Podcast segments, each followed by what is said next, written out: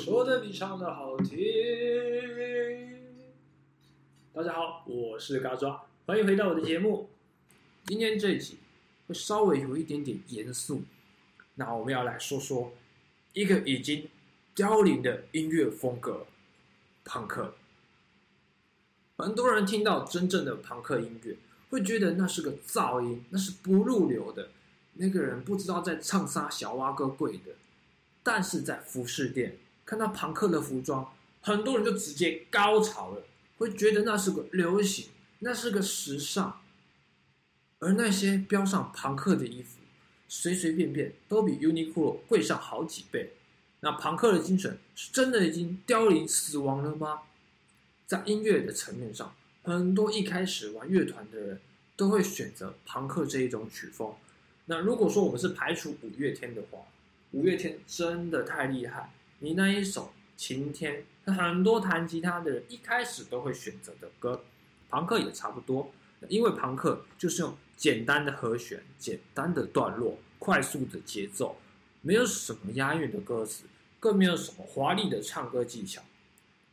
乐风简单的朋克是用精神力来感染人的，说起来是真的非常抽象。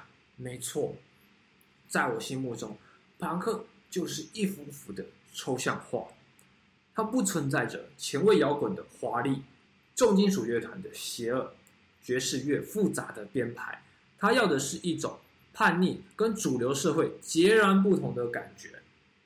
他不会把自己塑造成偶像或是神一样，让你来膜拜，而是你我之间都是一样。都是普通老百姓，都是生活在这水深火热的世界。我们要推倒资本主义的高墙。那种反乌托邦风格的音乐是极为写实、极为真实的。这是从一九七零年代英国开始的一种音乐上叛逆的运动。有名的代表就是性手枪乐团 （Sexy Punk），那它其中精神人物就是西德。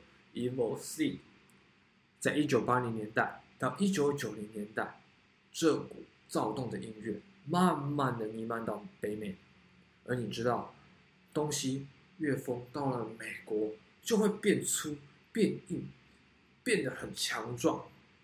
对，这时 Hardcore 就诞生了，他们称为硬核朋克。那哈酷相较起来，比欧洲的朋克它更快。更富有攻击性，而在这时也产生了 skate punk。那 skate punk 主要是在 MV 里面都会有滑板的镜头，滑板影片的配乐大部分也是 skate punk。相较现在滑板影片，它是属于嘻哈的这件事情，我是有点不太认同。它本身是从摇滚乐开始，但是在这段时间之后的朋克。它不再是这么横冲直撞、蛮横无理，他们已经被商业包装，已经变成精美的一个商品。他们不再讨厌政府，开始走向青春、爱情，那些恶心巴拉、那些是娘炮的东西。朋克的穿着也开始慢慢走向了制服化，大家的模样都统一了，不是这样吧？朋克在我心中，他是每个人都不同。他是非常具有自我风格的，在这世界上大家都不一样，而朋克面对这世界上的不公平，政府是多么无能，他们就用他们的歌声来宣泄。而你穿着号称朋克的衣服，其实是一个铁笼，他关注你内心的自由，是不是这种会毁灭政府的音乐？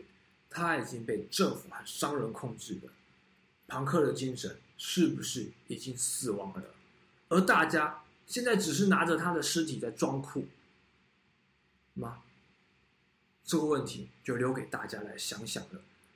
今天说的你唱的好听，就讲到这边啦。希望大家会喜欢今天的内容。谢谢大家的收听，爱你哦，拜拜。